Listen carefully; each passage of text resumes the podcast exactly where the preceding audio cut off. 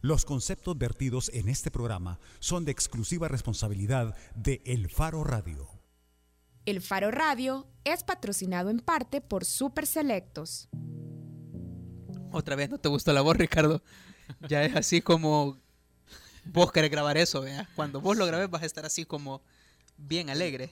Mira, felicidades a Costa Rica porque su ciclista André Amador sigue segundo en el Giro de Italia. Repito, el Giro de Italia es posiblemente la prueba más dura de las tres grandes vueltas en el mundo.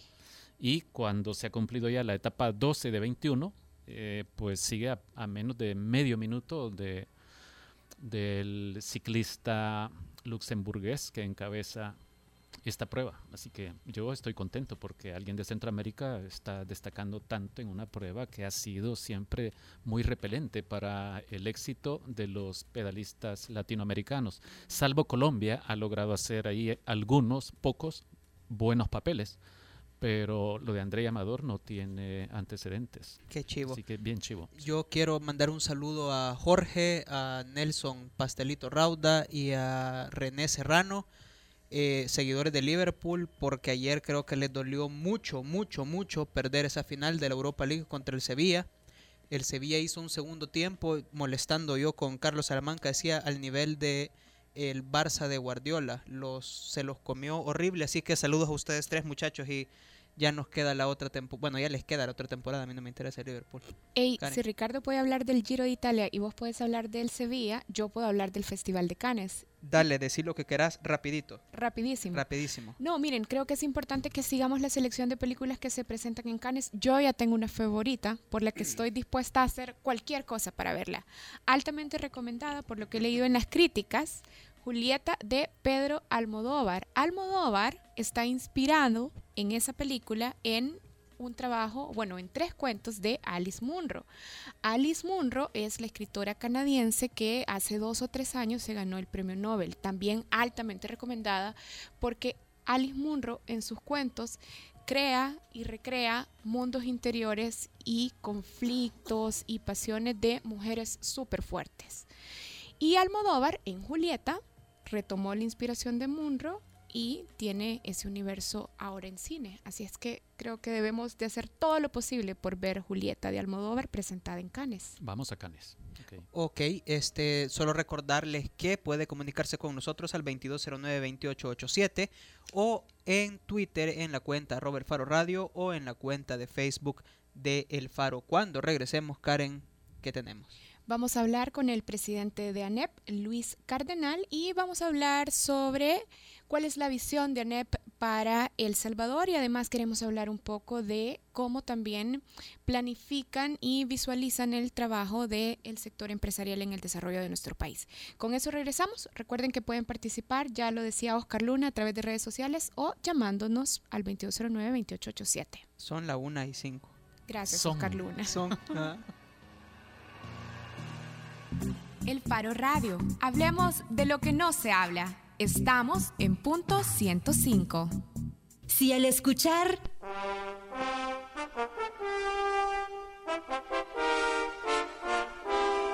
¿Recuerdas la Liga del Dragón? Tu ADN es joven adulto. ¡Disparo de Tokio! Punto 105. Solo éxitos. Todos queremos un mejor El Salvador, pero haciendo lo mismo, todo seguirá igual. Porque queremos grandes cambios, decidimos hacer las reformas que el país necesita. Hemos creado programas que harán crecer a nuestra sociedad. Potenciando el futuro de niñas y niños. Brindando oportunidades para nuestros jóvenes. Le apostamos a industrias donde habían imposibles. Y como gobierno queremos seguir superando los obstáculos Hoy tenemos un país en movimiento. Con entrega y compromiso, juntos avanzaremos. Algunos dirán que las diferencias aquí son imposibles de cambiar. Pero ya hemos demostrado que unidos podemos lograrlo. Por esta nación sagrada estamos obligados a avanzar y lo estamos cumpliendo. Porque somos tierra de gente trabajadora. De los que día con día dan el sustento a su familia. El país que se levanta de las adversidades somos El Salvador y vamos hacia adelante. Dos años, el país avanza. Salvador cumple. Acompaña todos los martes, desde las 7 de la noche, a César Barrientos con lo mejor del pop y rock en español. En Nación Eñe, solo aquí, en punto 105, joven adulto. Esto es para todas las supermujeres que nos inspiran a ser mejores salvadoreños. Gracias, Super Selectos. Si al escuchar ¡Dame tu fuerza, Pegaso! recuerdas a Seiya, tu ADN es joven adulto. Los Caballeros del Zodiaco. Punto 105. Solo éxitos. La portada en el Faro Radio. Estamos de regreso en el Faro Radio. Recuerde una vez más que puede comunicarse con nosotros cualquier pregunta al 2209-2887 o en la cuenta de Twitter arroba el Faro Radio. Karen. Antes de irnos a la pausa, les comentábamos que hoy está con nosotros Luis Cardenal, presidente de la NEP. Tenemos varias preguntas sobre la mesa ya preparadas para compartirlas con ustedes y con nuestro invitado. Y creo que básicamente nos estamos preguntando también, bueno, ANEP ha renovado a su presidencia y a su junta directiva. ¿Qué podemos esperar de ese cambio de liderazgo en la actuación de la gremial? Y también nos estamos preguntando cuál es la visión y qué elementos concretos tiene ANEP sobre el desarrollo de nuestro país. Así es que bienvenido a Luis Cardenal, presidente de ANEP, como lo decíamos. Muchas gracias, un gusto estar aquí con ustedes. Bueno, quizás eh, la nueva, la nuevo comité ejecutivo y junta directiva de ANEP lo que nos hemos planteado es que después de hacer un análisis de la situación actual del país, nos damos cuenta que estamos viviendo un momento de crisis en casi todos los ámbitos nacionales, que estamos en riesgo de irnos en un precipicio en el cual recuperar a El Salvador una vez que caigamos en ese barranco va a ser sumamente difícil nos obliga a pensar que El Salvador es el país de todos, donde debe haber cabida para todos, donde el hecho que pensemos diferente no debe de ser algo que nos convierta en enemigos y que nos haga pelear con la persona que tiene una opinión diferente a la nuestra como que como que es de vida o muerte y o se elimina él o me tengo que o me va a eliminar a mí. Y que para que el país sea viable todos tenemos que hacer contribuciones importantes, cada quien desde nuestras posibilidades y de nuestro, y de nuestro campo, y hacer el mejor esfuerzo si de verdad queremos que El Salvador salga adelante. Hemos, creo yo, aprendido de los errores que hemos cometido en el pasado, hemos visto cosas que no funcionan, que no traen nada bueno, y creo que es el momento de volver a dar un nuevo comienzo, un nuevo start y, tratar de, hacer lo que podamos hacer para evitar que el país colapse y que los salvadoreños continuemos cada vez de mal en peor, llegando a los extremos en que cuando uno le pregunta, especialmente a los jóvenes, cómo ve su futuro, arriba del 70% de la gente diga que su futuro está en migrar. Entonces eso a algunos nos preocupa de sobremanera porque cuando uno tiene un país que es un lugar de paso, uno no lo aprecia, no lo cuida, no invierte en él, sino que sencillamente está esperando el mejor momento para largarse. Es como cuando uno vive en una casa que está alquilada y el techo tiene un hoyo y hay una gotera y el agua se está metiendo. ¿Qué hace uno? Bueno, si ya me voy, pongo un guacal para que no se siga mojando la alfombra, pero no reparo el techo. Y quizás por eso vemos que aquí la gente tira desde un Mercedes-Benz hasta un autobús, tira la basura en la calle, no cuidamos el medio ambiente, no nos respetamos entre nosotros, somos intolerantes. Quizás el único momento en que nos sentimos salvadoreños es cuando va a jugar la selección y cantamos el himno. Pero eso es antes de que nos ganen, porque una vez que nos ganan y perdamos, entonces ya hasta ese poco patriotismo que nos quedaba se va perdiendo. Hemos perdido nuestra identidad nacional, nuestra cultura, nuestro sentido de pertenencia, que es una de las razones por las cuales las maras han florecido la familia se ha desintegrado y creo yo que tenemos que hacer de verdad un, nuevo esfuerzo para sacar al país adelante y nosotros eh, estamos comprometidos con eso. Esa caracterización que usted hace de El Salvador eh, es la de un país eh, destruido, acabado en el abismo. Pero, pero veamos, Luis, creo que usted ha dicho unas cosas que a mí me llaman la atención. Al inicio dijo no debemos vernos como enemigos, ni debemos estarnos peleando. Eh, hace dos semanas estuvo aquí Waldo Jiménez. Dos semanas y media. Sí, hace, hace cinco programas estuvo aquí Waldo Jiménez, el director de Asuntos Económicos de la ANEP. Y él nos decía que la asociación se expresa públicamente por medio de su presidente, que el presidente cumple como las, las, las funciones de la vocería de la asociación. Eh, debido a que un nuevo presidente de la ANEP, como usted, en una de sus primeras declaraciones tiene que decir esto. Nosotros como asociación debemos construir puentes, no dinamitarlos. ¿Por, ¿Por, qué tiene que salir a hacer esa aclaración? Es decir, uno podría pensar que se sobreentiende que la ANEP no anda dinamitando puentes, sino que intenta construirlos. Si uno lee los estatutos de la ANEP, piensa que debe construirlos. ¿Por qué se sintió usted obligado a, a decir eso, a, a emitir esa declaración? Bueno, porque creo que es una una frase figurativa, donde muchas veces han habido en el pasado intentos de llegar a entendimientos, de tender puentes, y esto se ha dicho creo que varias veces por varios políticos, por varios sectores, y a la hora que se tiende el puente, en lugar de, porque el puente se tiende siempre de un lado del río, y hay que esperar que la otra persona al menos le dé, le dé a uno la oportunidad de, construirlo y de llegar.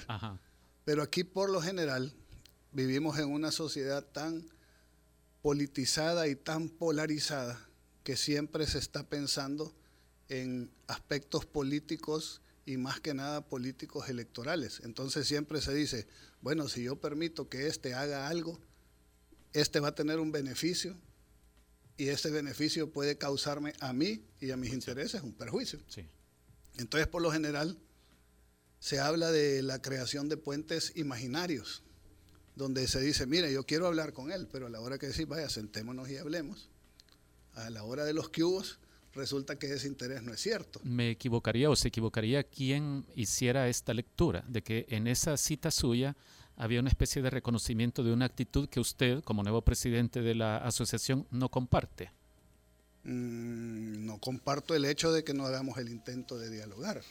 ¿verdad? Lo, que, lo que sí tal vez aclarar por, por cualquier tipo de duda es que se le han hecho algunos, algunos señalamientos injustos al, anterior presidente Jorge Dabú.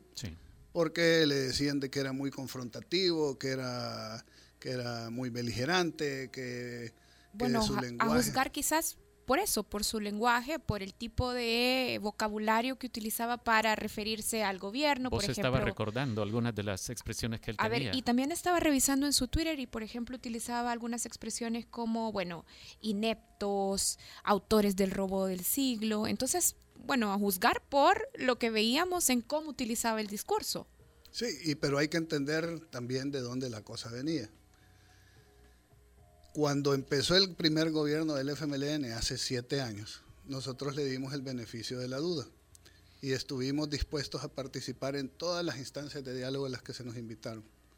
Creo que alguien llevaba la contabilidad y eran más de 256 diferentes mesas o diferentes instancias en las que participamos. Empezando por aquel famoso CES, que supuestamente era una copia de exitosas instancias en otros países como España, donde se iban a buscar acuerdos de nación, acuerdos de país. El presidente Funes crea un CES donde invita a participar a una gran cantidad de instituciones que, que tienen derecho a manifestarse, pero quizás ese no era el lugar adecuado para hacerlo. Y nos dice que en esa instancia se van a discutir los problemas nacionales y nunca, nunca en las en los 18 meses que hubo reuniones logramos acordar nada, ni siquiera sentarnos a discutir de manera seria ningún tema, porque era una instancia creada nada más para la foto, para decir que era un gobierno incluyente, un, gobierno dialogante. Y nosotros llegamos ahí de buena fe, llegamos hasta tres veces a la semana durante 18 meses, con propuestas, con análisis, con estudios, y nos dimos cuenta que nos estaban usando, que era una mesa falsa donde en realidad nos tenían para perder el tiempo y mientras nosotros estábamos ahí, estaban metiendo legislación de manera inconsulta. Estábamos discutiendo, por ejemplo, un pacto fiscal que tiene cuatro patas, la parte de la inversión pública, la parte de los ingresos, la parte del gasto, la parte del endeudamiento. Y mientras estábamos haciendo esa propuesta, metieron inconsultamente una una propuesta de reforma fiscal para aumentar los impuestos O sea, sin ningún estaban jugando a dos bandas. Así es. Pero, ¿y eso y justifica además- entonces esa, eh, esas expresiones de son ineptos, Bueno, señores, yo- son los autores del robo del siglo? Yo creo, yo creo que cada quien tiene su personalidad y su manera de reaccionar. También creo que sería injusto si solo ven lo que dice él. Deberían de ver los insultos que recibimos nosotros por parte de funcionarios de gobierno y por parte de miembros del partido político. Yo les puedo decir un ejemplo. Ahorita, desde que yo tomé posesión del cargo, estamos en medio de la discusión del salario mínimo. Sí. Yo quisiera que se fueran ahí a, los, a las redes sociales y vean la manera en la cual la ministra de Trabajo y los funcionarios han llegado a ella. Se ha referido a mi persona de manera ofensiva y hasta difamatoria, violando la ley, mi derecho a la dignidad, mi buen nombre, diciendo un montón de cosas falsas y provocando que nosotros reaccionemos. Uno no tiene hielo en las venas, pues. Si a uno lo insultan, le, le mencionan a su familia, le dicen un montón de cosas que no son ciertas, le hieren su dignidad, al cabo de un rato, pues uno puede perder la paciencia y la cabeza fría y reaccionar. Quizás yo por mi edad, por algún grado de experiencia, he aprendido que aunque todavía tengo el corazón blando, ya tengo la piel, la piel un poco más gruesa. Y he decidido que yo no voy a responder a esas cosas, ni voy a dignificar los insultos ni los chambres eh, con una respuesta, porque si yo lo que quiero es buscar soluciones, no me voy a prestar al juego de, de la provocación que va buscando precisamente que no se encuentren soluciones, sino que la cosa se mantenga como está. No obstante, Luis, a pesar de esto que menciona y de la actitud de algunos funcionarios del gobierno y posiblemente hasta de dirigentes del partido, usted ya se reunió con el presidente Sánchez Serén. Sí, nos continuaremos reuniendo. ¿Esto fue Y- iniciativa de quién? Nosotros hicimos una, una cuando me llamó uno de los funcionarios a, a felicitarme, bueno, todo el proceso de elección fue un, un proceso algo tormentoso, pero Ya, creo- ya hablaremos de eso, sí. Pero, pero yo creo yo que fue bueno y siempre las elecciones y la competencia es buena porque uno aprende y, y lo obligan a uno a ser un poco mejor y a reflexionar más acerca de cuáles son sus posiciones y qué es lo que uno tiene que hacer.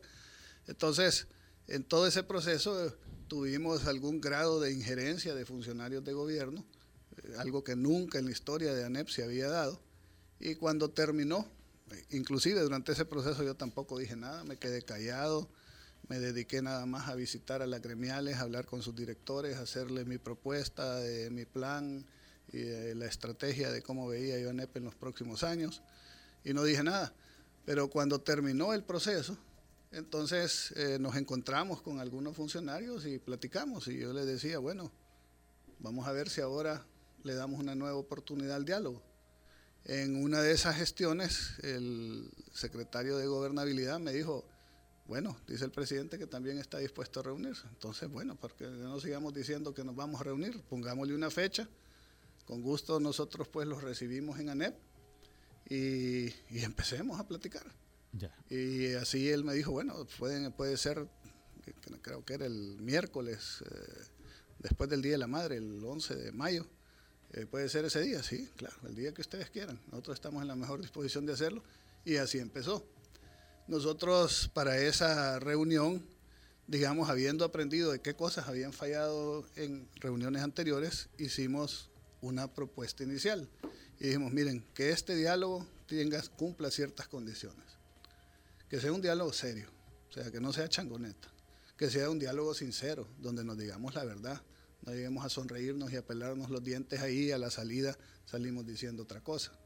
En diálogos anteriores estábamos reunidos y la Casa Presidencial estaba publicando en las redes sociales un comunicado de lo que supuestamente iba a pasar ahí, sin que hubiéramos ni siquiera empezado la reunión. ¿Cuál fue la agenda que ustedes propusieron para esta Entonces le reunión? dijimos que tenían que ser, que tenía, bueno, le dijimos que tenía que ser un diálogo serio, sincero, que era un diálogo para llegar a, a- a compromisos y que los compromisos permitieran acuerdos que llevaran a acciones concretas a resolver los problemas que enfrentamos.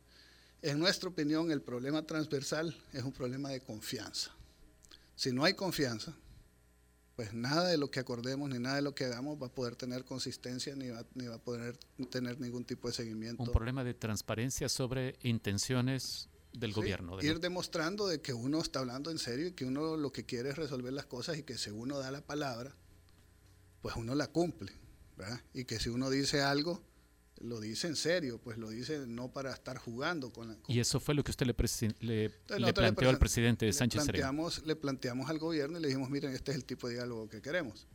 Ahora, nosotros tenemos una agenda tentativa propuesta que tenía que ver con el crecimiento, con la atracción de inversión, con la generación de empleo, de nuevas oportunidades, especialmente para los jóvenes, que creíamos que el problema que afectaba en estos momentos y tenía el gobierno un poco, digamos, en, una situación de desesperación es el aspecto fiscal, que habláramos de la fiscalidad, pero no la fiscalidad para resolver eh, una crisis momentánea, sino de una fiscalidad que tenga sostenibilidad en el tiempo, en 5, en 10 años, en que los gobiernos próximos que vengan también tengan... No para resolver el problema de caja chica ahorita. No, aunque tengamos que resolver el problema de caja chica. Hablamos de la necesidad de, de hablar, de trabajar acerca de la institucionalidad democrática, del fortalecimiento de la democracia, del balance de poderes, eh, comenzamos también diciendo que habían temas que son, llamémoslos sectoriales o coyunturales, como es el fondo de pensiones, la parte de, el salario mínimo, la recuperación de algunas áreas que están en este momento en crisis más graves de lo, de lo que está el resto de la economía, como es la caficultura, como es la ganadería, el problema del agua, el problema de la seguridad alimentaria, y entonces se le plantearon y le dimos, estas digamos son algunas ideas que les proponemos a ustedes que las tratemos. Díganos ustedes qué, cuáles son los temas que ustedes quieren tratar.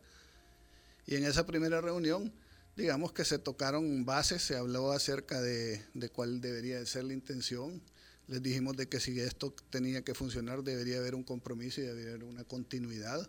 No podía ser que nos reuniéramos hoy y de repente pasaran seis meses hasta la siguiente reunión. Sí sino que había que haber una continuidad, un compromiso y un, compromiso de trabajar y de que la gente que estuviera ahí fuera al más alto nivel, no que al comienzo llegue el presidente, la segunda vez llega el secretario, la tercera vez llega el ayudante del secretario y a la tercera vez llega el motorista y el ordenanza del ministerio de quién sabe dónde. Y entonces eh, no es para hablar peyorativamente de esas posiciones, sino que el que tiene que estar ahí es el que pueda tomar compromisos y decisiones. Y entonces eso fue lo que se hizo. Tenemos que hacer un corte, eh, ya regresamos y estará aquí todavía el presidente de la NEP, Luis Cardenal. El Paro Radio. Hablemos de lo que no se habla. Estamos en punto 105. Si al escuchar esto... Encerar, mano derecha. Pulir, mano izquierda. Encerar, pulir. ¿Recuerdas al señor Miyagi? Tu ADN es joven adulto.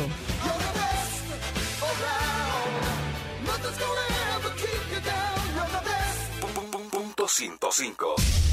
Solo éxitos. Todos queremos un mejor El Salvador, pero haciendo lo mismo, todo seguirá igual. Porque queremos grandes cambios, decidimos hacer las reformas que el país necesita. Hemos creado programas que harán crecer a nuestra sociedad potenciando el futuro de niñas y niños. Brindando oportunidades para nuestros jóvenes. Le apostamos a industrias donde habían imposibles. Y como gobierno queremos seguir superando los obstáculos. Hoy tenemos un país en movimiento. Con entrega y compromiso, juntos avanzaremos. Algunos dirán que las diferencias aquí son imposibles de cambiar. Pero ya hemos demostrado que unidos podemos lograrlo. Por esta nación sagrada estamos obligados a avanzar y lo estamos cumpliendo.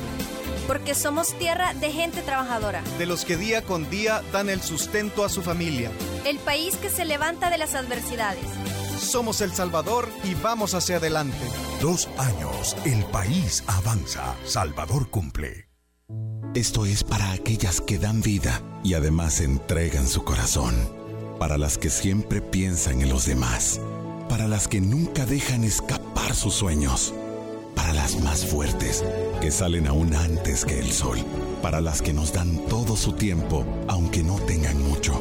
Esto es para todas las supermujeres que nos inspiran a ser mejores salvadoreños. Gracias. Super Selectos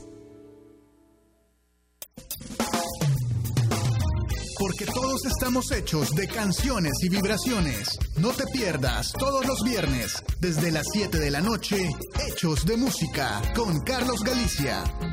Hechos de música, hechos de canciones, hechos para sentir, sentir el ritmo. ¡Adelante, Cuscatlaco!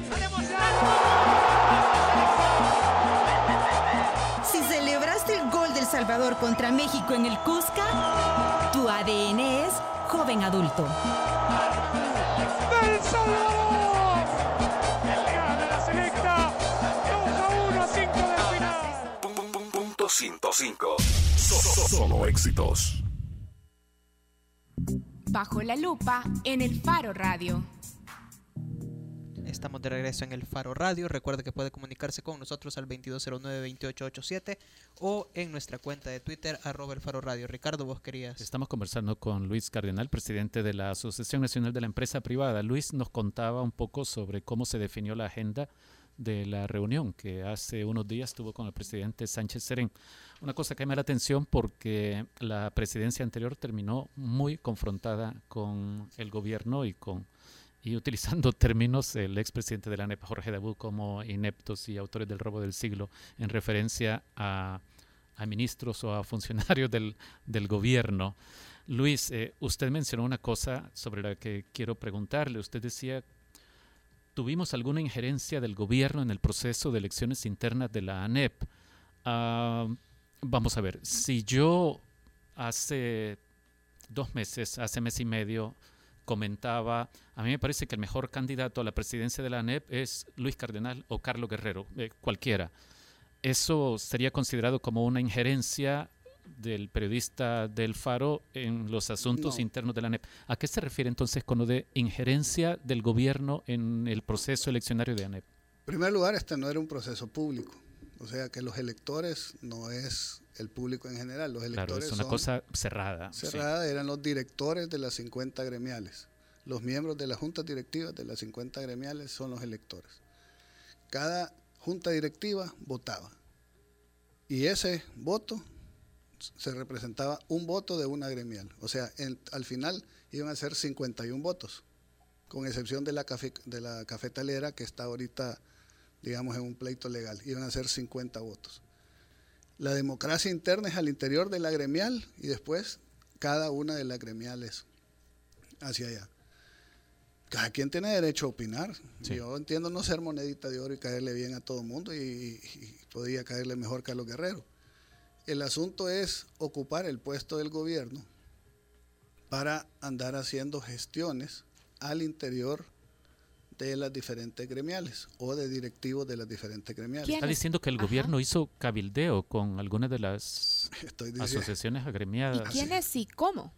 Bueno, quizás no valga la pena volver a escarbar esto y generar otra vez otra controversia, pero hubieron ministros de diferentes carteras que llamaron a presidentes de gremiales de, vinculadas a las carteras con las que ellos tenían relación, a decirles, mira, nosotros veríamos como en- con buen modo que ustedes apoyaran a fulano, yo creo que fulano sería mejor, eh, acordate que estamos negociando estas cosas y entonces eh, yo creo que, que las cosas caminarían mejor si fulano fuera el presidente, etcétera. Que no era usted.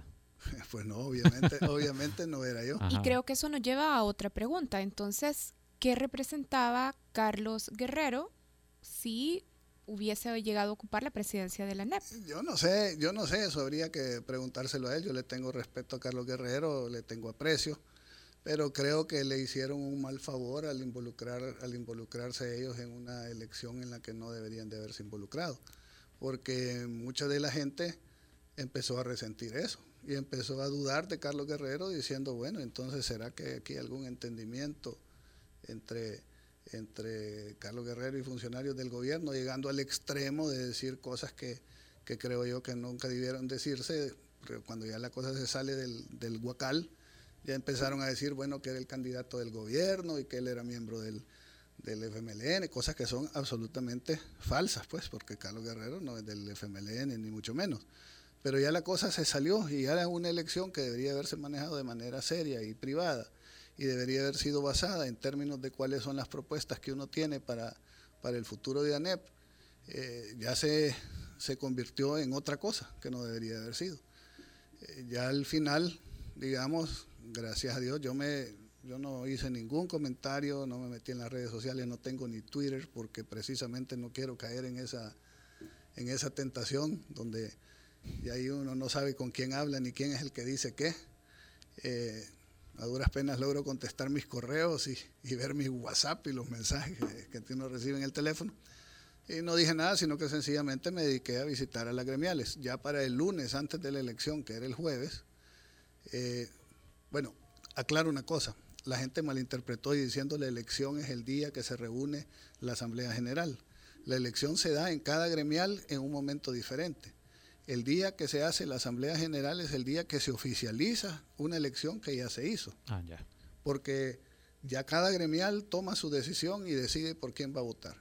Y lleva a esa instancia en un voto, en un punto de acta, diciendo, miren, nosotros, nuestra gremial le da el apoyo a fulano.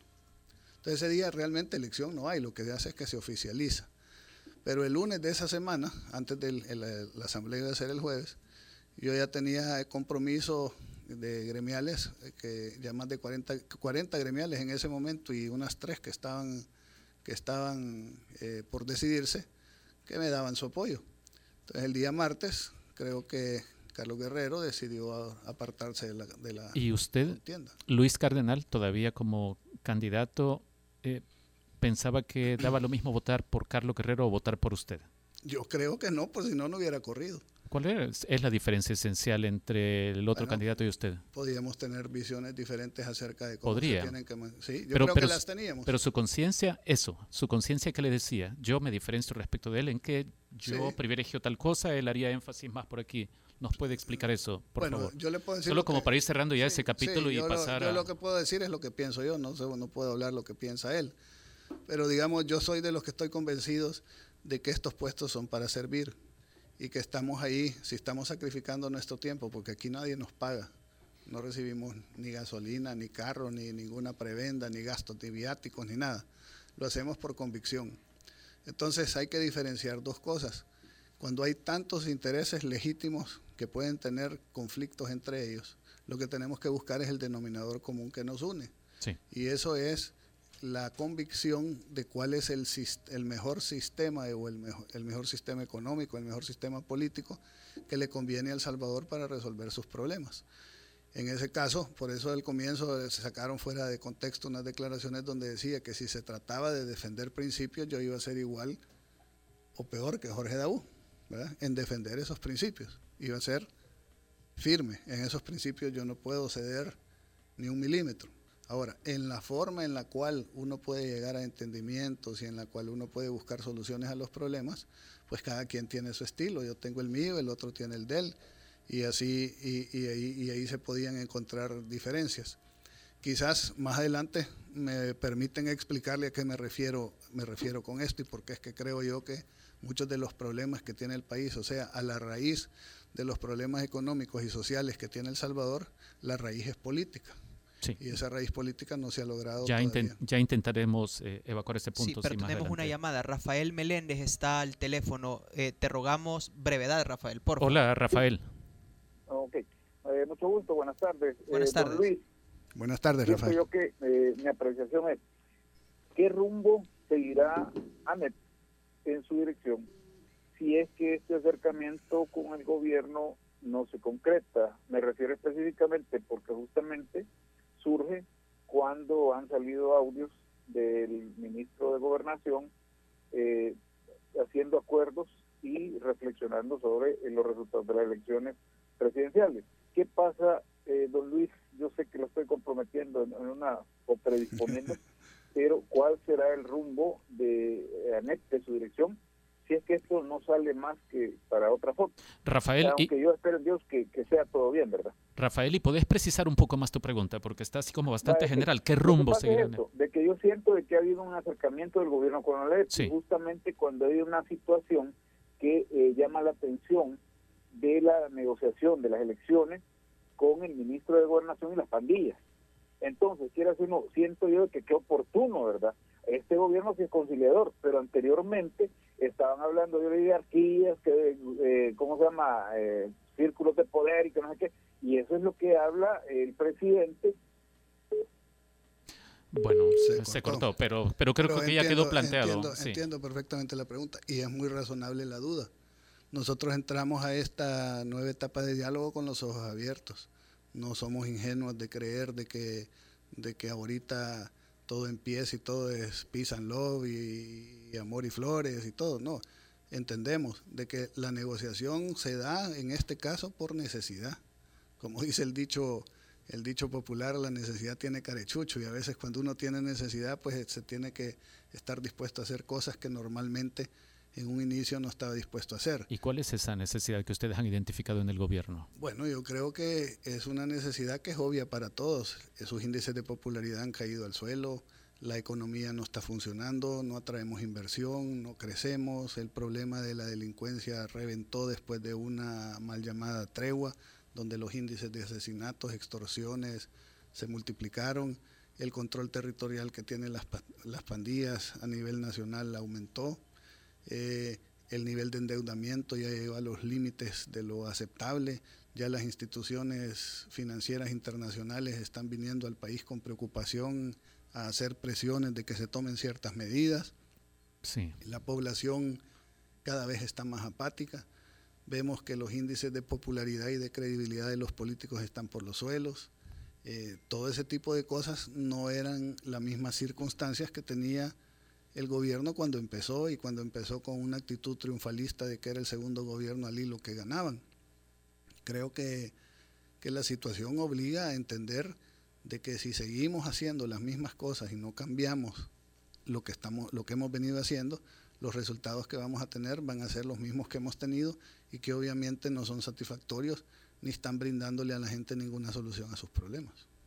Sí. Bueno, solo porque el tiempo se nos está acabando y creo que hay algunos puntos en los que queremos eh, profundizar. También en el otro bloque hablábamos sobre eh, la propuesta de ANEP o los temas urgentes que considera ANEP que hay que tratar con el gobierno. Nosotros hace un par de semanas también estuvimos hablando aquí con la diputada eh, Lorena Peña, presidenta de la Asamblea Legislativa.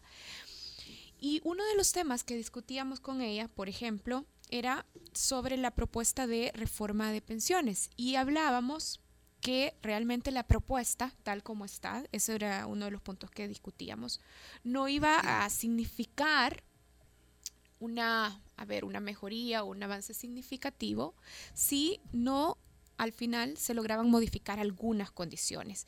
Y esas condiciones, por ejemplo, tenían que ver con el tema de el salario mínimo. Sabemos que ANEP eh, propone... O sea, el planteamiento nuestro no era ese. El planteamiento nuestro era que, mire, pero, pero esta, reforma, esta reforma de pensiones no va a atacar las dos principales deficiencias del sistema previsional, cobertura y, y, buenas pensiones. Correcto. Sino que, eh, bueno, aparte de eso, que es una propuesta para un nuevo sistema poco sostenible. De hecho, cuando le preguntamos a ella, ella nos dijo, bueno, a lo sumo va a durar 10 años esto y al cabo de 10 años habrá que hacer una nueva cosa. Y cuando le preguntábamos, pero ¿cómo se puede cambiar esto? ¿Cómo la gente puede eventualmente llegar a tener pensiones que no sean pensiones de hambre como ahora? Y entonces ella nos decía, con mejores salarios.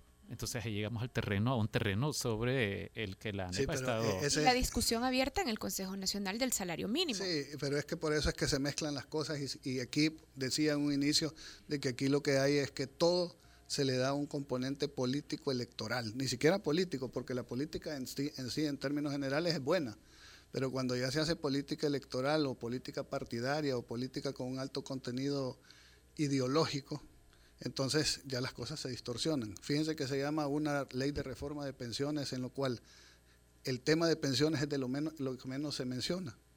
Es una ley de, de supuestamente reformas de pensiones que no resuelve el problema de pensiones. Lo que resuelve es un problema fiscal del gobierno.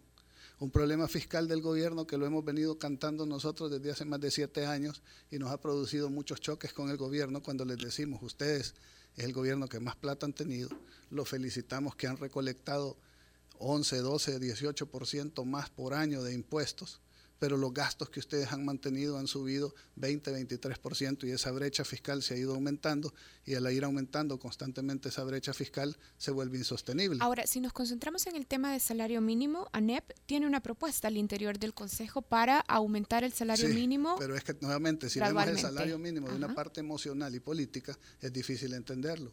¿Y cuál es la propuesta de ANEP? Yo quisiera que el salario mínimo fuera mil dólares, dos mil dólares mínimo. Quisiera.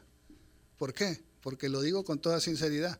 Yo en mis trabajadores, que no son muchos, tengo una empresa mediana donde trabajan 90, 98 personas. Ahí conozco a la gente, el que menos tiempo tiene de trabajar conmigo tiene siete años. Yo, yo simpatizo con ellos, entiendo sus problemas, me cuentan sus cosas. Yo quisiera que ganaran más, pero en la economía es como la gravedad, hay ciertas reglas que no se pueden violar. Hay cosas que se tienen que analizar si es que se pueden o no se pueden. Bueno, les voy a dar algunos, algunos temas. Es fácil para mí decir, miren, ustedes pagan salario de hambre y son unos explotadores eh, miserables con un corazón de caja de registradora que no, que no sienten nada por la gente. Yo me tardé 10 segundos en echarle esa bandeada a todos los empresarios. Ahora les explico yo.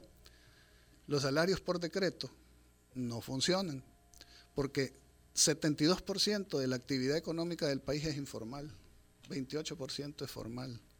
¿Quiénes son los que aceptan o los que cumplen la ley de pagar un salario mínimo? El sector formal, 28% de la población económicamente activa. Ese 72% está compitiendo de manera desleal con el 28%. Los salarios se convierten en parte de los costos de producción, ¿verdad? Si usted tiene en, en ese, en ese 28%, 12% del 28% ganan el salario mínimo. El resto, el 88% de los que trabajan en el sector formal ganan arriba del salario mínimo.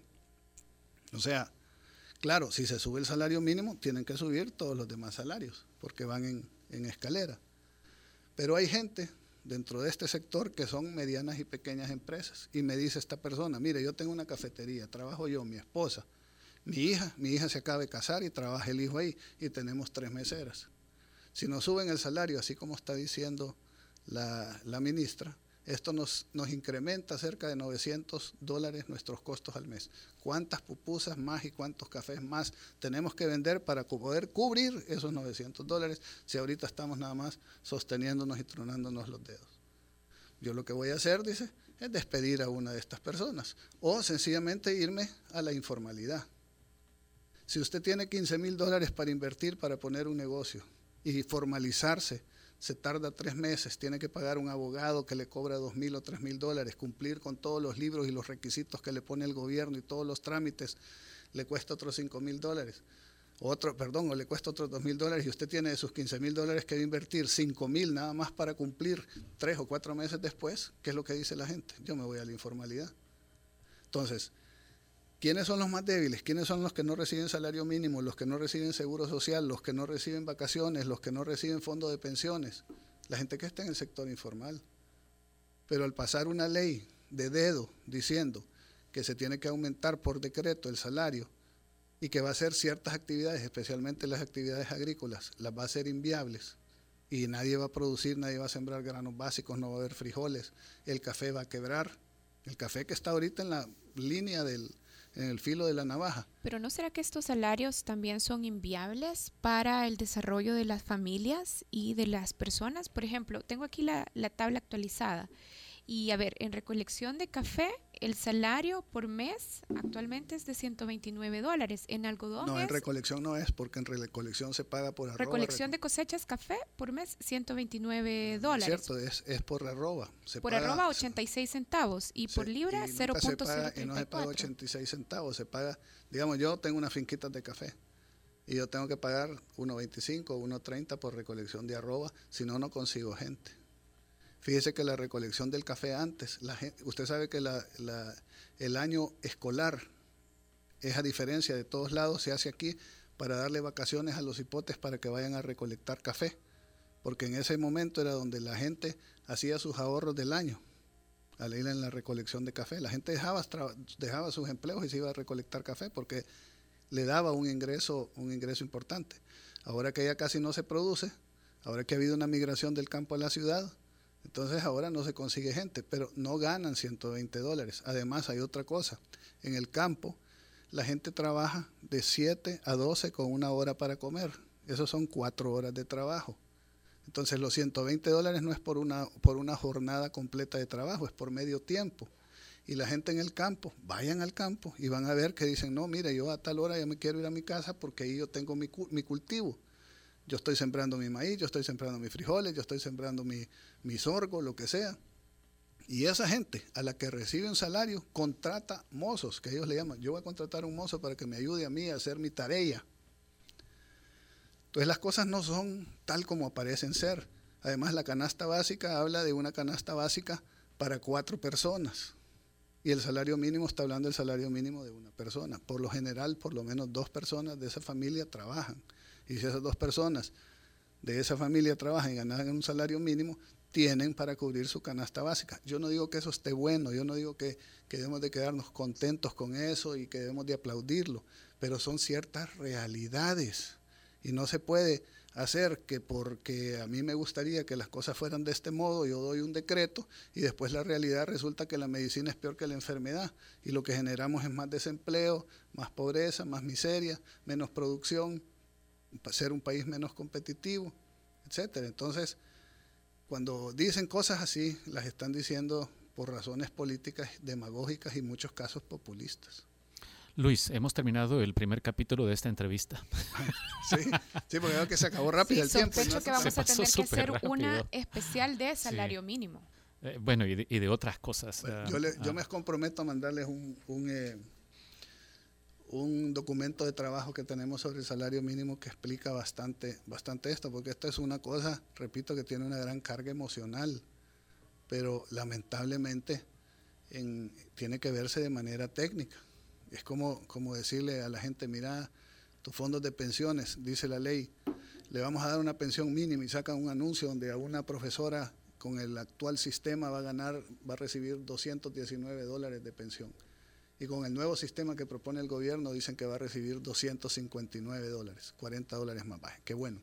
Luis, solo no quisiera cerrar este, esta parte sin preguntarle esto. ¿Es cierto que usted dijo que eh, si, bueno, que cuando algunos buscan darle al derecho al agua rango constitucional, esto evidentemente atentaría contra los intereses de las empresas, de la empresa privada. No. Ah, ok. No, es que lo vi por ahí. Eh, no, pero es que dicen un montón de cosas que dice, uno dice que no es cierta. Ayer, por ejemplo, le, estuve, voy a preguntar. Estuve en Canal 10 y entonces me preguntó, me preguntó ella con respecto a un estudio de la UCA. Y le dije, nosotros estamos estudiando el estudio de la UCA, a ver de dónde sacan las cifras. Porque la UCA dice con mucha propiedad, por ejemplo, de que hay, de que hay una evasión de mil millones de dólares. Entonces digo yo, ¿de dónde saca esa cifra? porque esa cifra la he oído que la repite un montón de gente y la dice con tanta propiedad como que si tienen un documento donde dicen, miren, todas estas sí. empresas son las que han evadido y esto es lo que se ha evadido. Si eso fuera cierto, entonces yo me pregunto por qué el Ministerio de Hacienda, que tiene todas las capacidades legales de cobrar, no le ha ido a cobrar a esa gente los mil millones de dólares que debe. O se estarán refiriendo a los más de mil millones de dólares de seguro que no se cobran en el 72% de la actividad económica nacional que pertenece al sector informal y que no paga impuesto de renta. ¿Se referirán a eso? No sé. Pero tratando de hacer esa pregunta dicen, ah, Luis Cardenal está eh, defendiendo a los evasores y defendiendo a la gente que no paga impuestos y no sé qué. Porque aquí no se trata de oír el mensaje ni los argumentos, sino que sencillamente se trata de desacreditar a aquel que piensa diferente a mí o que tiene una idea diferente a la que yo tengo. Pues si usted está dispuesto, a nosotros nos gustaría seguir platicando en otro programa claro, sobre impuestos sobre Panama Papers y estas cosas. Cuando quieran, yo, yo, estoy... Lo, lo invitaremos. Muchas gracias. Pronto, sí. Y Muchas muy gracias amable, a usted, les Luis. agradezco mucho. No? Gracias. Bueno, era Luis Cardenal, presidente de la Asociación Nacional de la Empresa Privada. Vámonos a un corte y cuando regresemos está el gato Roberto Díaz Velado hablándonos de sonidos rebeldes y un tributo al ska nacional. Ya regresamos. El Faro Radio. Hablemos de lo que no se habla. Estamos en punto 105. Si sabes que las ketchup son más que una salsa, tu ADN es joven adulto.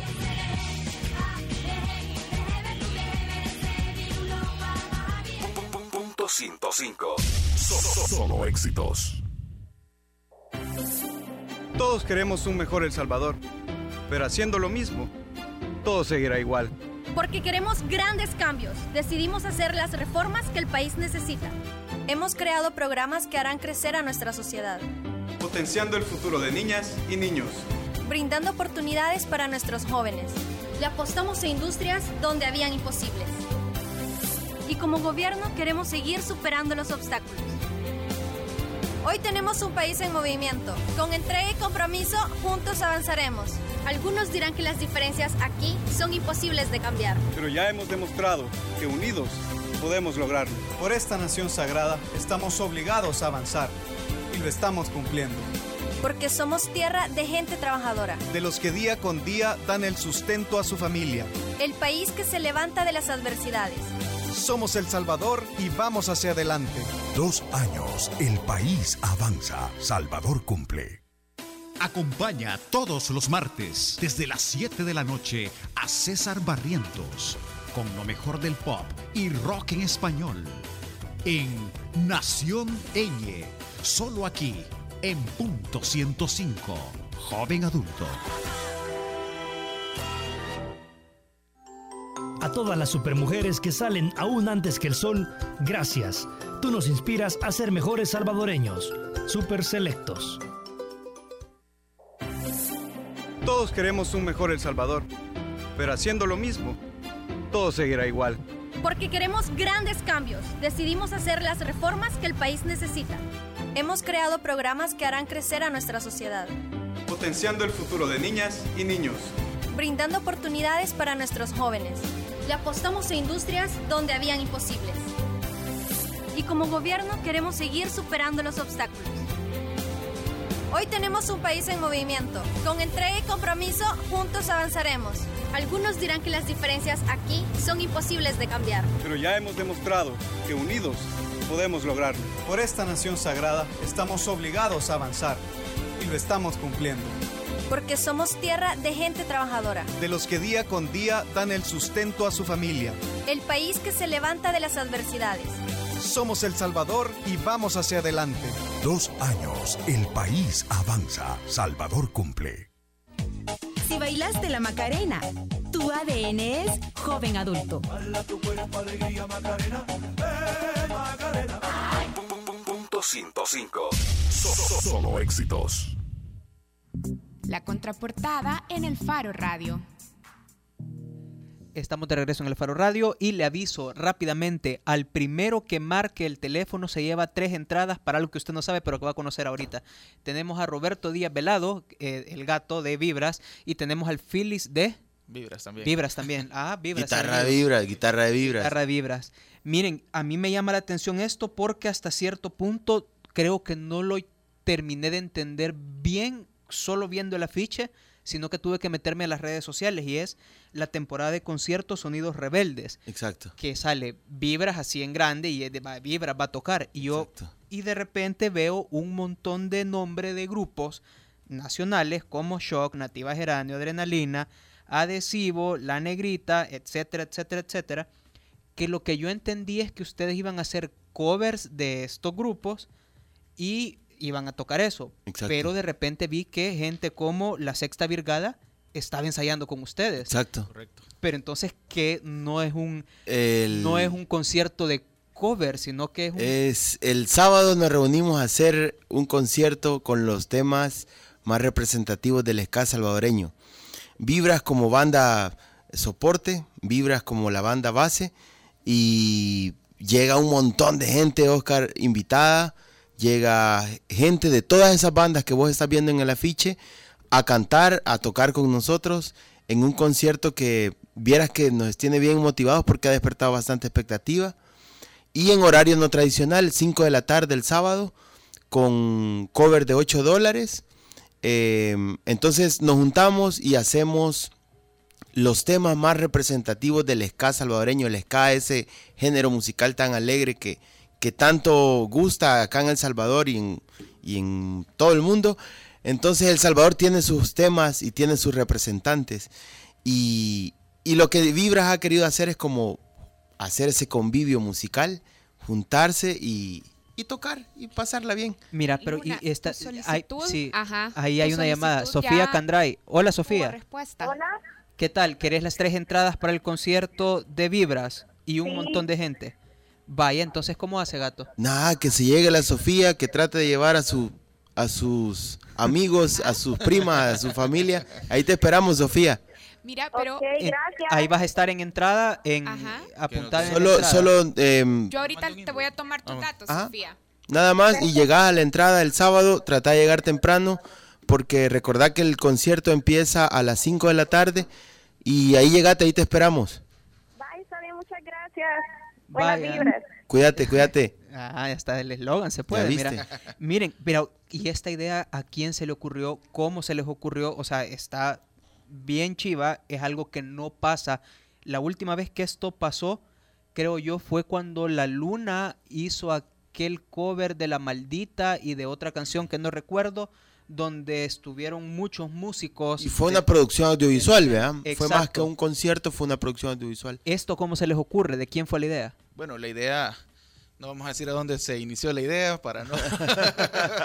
En algún barra show. en el- no, la idea, pues, siempre hemos querido hacer estos temas representativos de las bandas. Nosotros como Vibras Ska Ensemble, que hemos tratado de llevar el ska eh, a un nivel diferente, hemos tratado de hacer en esta ocasión, pues recopilar todas esas canciones de las bandas emblemáticas del Salvador y hacerlo al estilo Vibras, hacerlo con invitados, por decir algunos vocalistas, algunos eh, músicos de algunas bandas, con el fin de que Vibras pueda complementarse con estos y traer recuerdos de en aquel entonces cuando escuchábamos Choc, cuando escuchábamos De la Propia, cuando escuchábamos El Bucero Vacilón, cuando escuchábamos Chorizos de Cojute, que son canciones muy representativas de nuestro, de nuestro ska, de nuestro ska del Salvador. Y creo que surge en parte también como para, viste que están surgiendo un montón de tendencias musicales, ahora está surgiendo un montón de sonidos nuevos, eh, con bandas y, y- y una escena que se está renovando, pero que también es importante escuchar a los que a los que hicieron antes, Claro, porque eso es le da,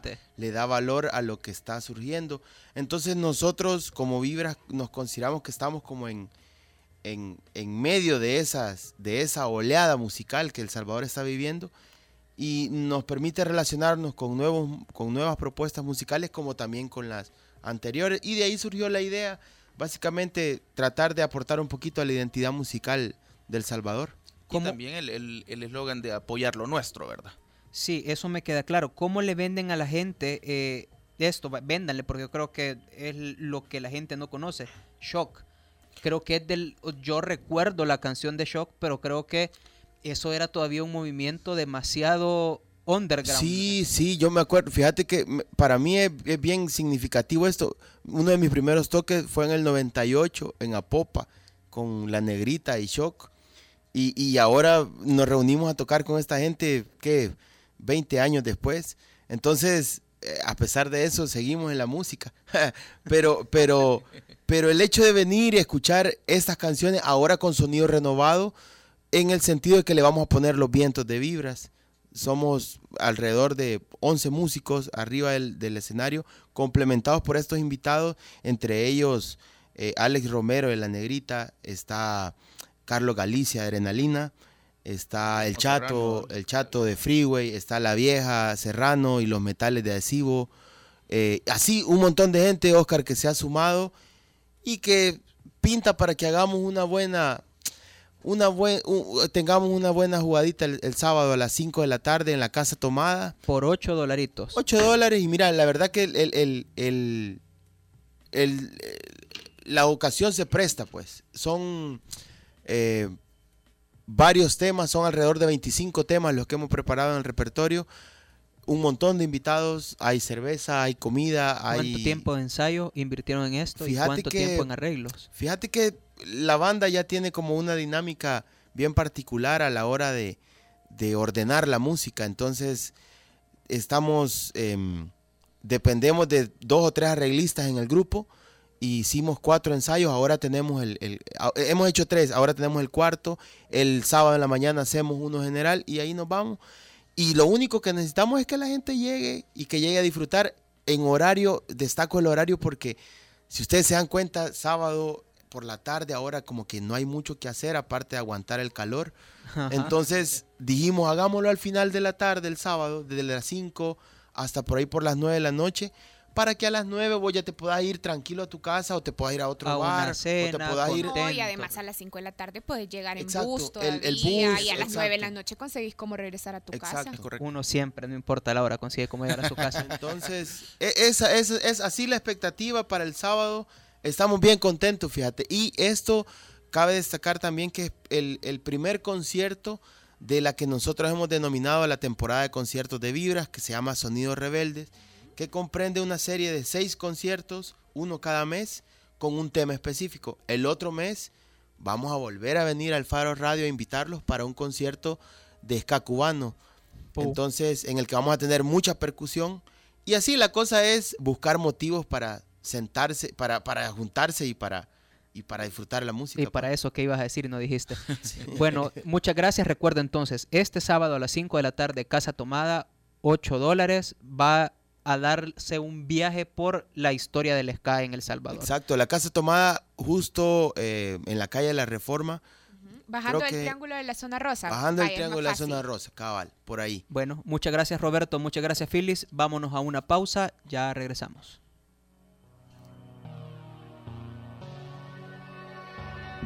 El Faro Radio. Hablemos de lo que no se habla. Estamos en punto 105. Si al escuchar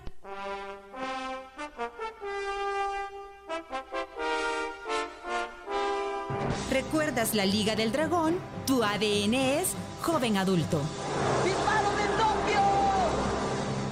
Punto 105. So- so- Solo éxitos.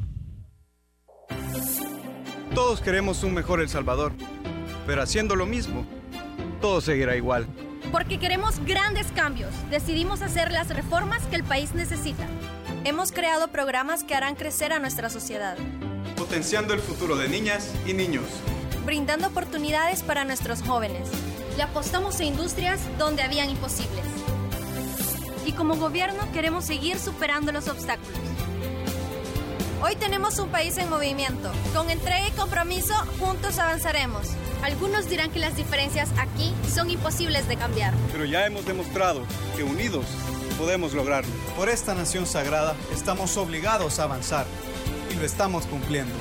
Porque somos tierra de gente trabajadora. De los que día con día dan el sustento a su familia. El país que se levanta de las adversidades. Somos El Salvador y vamos hacia adelante. Dos años, el país avanza. Salvador cumple. Acompaña todos los martes desde las 7 de la noche a César Barrientos con lo mejor del pop y rock en español en Nación Eñe, solo aquí en punto 105, joven adulto. Esto es para todas las supermujeres que nos inspiran a ser mejores salvadoreños. Gracias, Super Selectos. Si al escuchar recuerdas a Seiya, tu ADN es joven adulto. Los caballeros del zodiaco. Punto 105. So- so- Solo éxitos. Esto es para aquellas que dan vida y además entregan su corazón. Para las que siempre piensan en los demás. Para las que nunca dejan escapar sus sueños. Para las más fuertes, que salen aún antes que el sol. Para las que nos dan todo su tiempo, aunque no tengan mucho. Esto es para todas las supermujeres que nos inspiran a ser mejores salvadoreños. Gracias. Super Selectos. Porque todos estamos hechos de canciones y vibraciones. No te pierdas todos los viernes, desde las 7 de la noche, Hechos de Música con Carlos Galicia. Hechos de música, hechos de canciones, hechos para sentir, el ritmo. ¡Adelante, Cuscatlaco! ¡A Si Salvador contra México en el Cusca, tu ADN es joven adulto. ¡El Salvador! Gana la selecta 2 a 1 a 5 del final. Punto 105. So, so, solo éxitos. Ya estamos al aire, sí, ¿verdad? Estamos es que de te- regreso no en el tengo Faro audífonos, Radio. perdón. Miren, algo súper rápido. Nos llamaron para preguntarnos si íbamos a regalar más entradas para el concierto del sábado. No, aquí en el Faro Radio ya no. Ya las regalamos, pero les tenemos una alternativa. Y es que busquen en Facebook Vibras Ska Ensamble y ahí pueden pedir que les regalen entradas. Vibras, B pequeña y doble S. Vibras Ska Ensamble. Usted puede escribir ahí, dudo que le contesten, pero haga el intento. Eh, y nos vamos a ir con algo de lo que sonará sin duda en el concierto del sábado. Esto es el bucero Basilón. Nos escuchamos el martes. Adiós. Las 3 de la mañana, un duro despertar. En el canto de los gallos lo va de vacilar y se dirige a la cocina con dolor en la barriga y las tripas que le chillan y le piden café.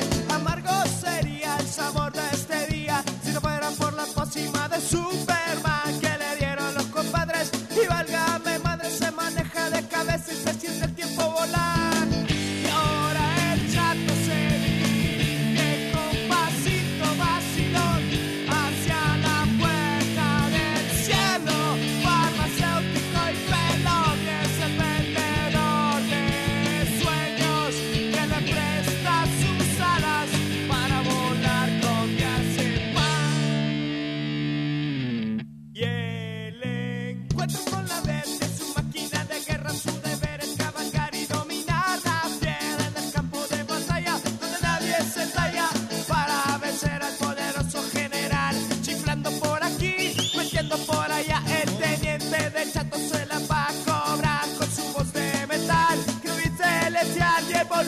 la cumbia lo puede apagar. Y ahora el chato se dirige con pasito vacilón hacia la puerta del cielo. Farmacéutico y pelón y es el vendedor de sueños que le presta sus alas para volar con diazepam. Y el verde del semáforo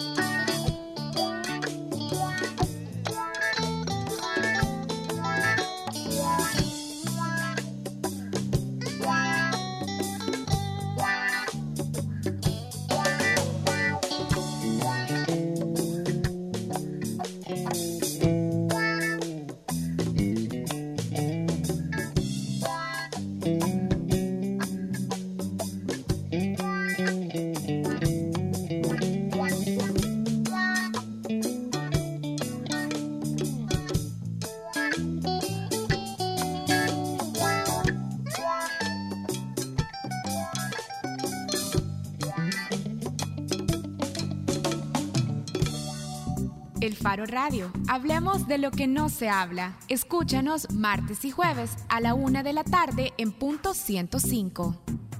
El Faro Radio fue patrocinado en parte por Super Selectos. Los conceptos vertidos en este programa fueron de exclusiva responsabilidad de El Faro Radio